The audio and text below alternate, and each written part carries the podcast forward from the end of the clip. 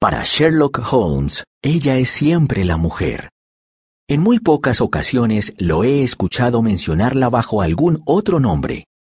Desde su punto de vista ella sobrepasa al resto de las mujeres en todas las formas posibles. Si su mente calculadora y su frío corazón hubieran sido capaces de amar, Holmes se habría enamorado perdidamente de Irene Adler.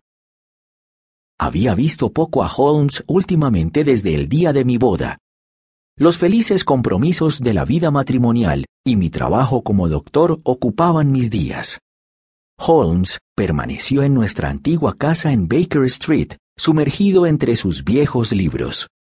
Aún se encontraba, como siempre, profundamente fascinado por el estudio del crimen y aclarando aquellos misterios que habían sido abandonados como casos sin esperanza por la policía.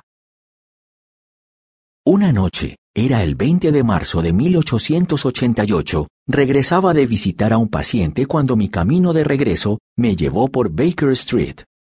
Mientras pasaba frente a aquella puerta que recordaba muy bien, se apoderó de mí el deseo de volver a ver a Holmes.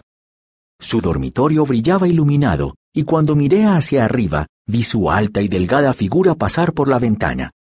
Caminaba por el cuarto rápidamente, ansioso, con su cabeza hundida en su pecho y sus manos sujetas detrás de su espalda. Sabía que estaba trabajando en un caso. La curiosidad me embargaba, así que toqué la campanilla. Veloces pisadas se escucharon desde la entrada, y un instante después, Holmes se encontraba parado frente a mí, con una sonrisa en su rostro. ¿Está listo para resolver otro caso, mi querido Watson? No pude evitar reírme mientras respondía. Por los viejos tiempos. Así me gusta, dijo Holmes mientras me hacía entrar en la vieja casa de ladrillos.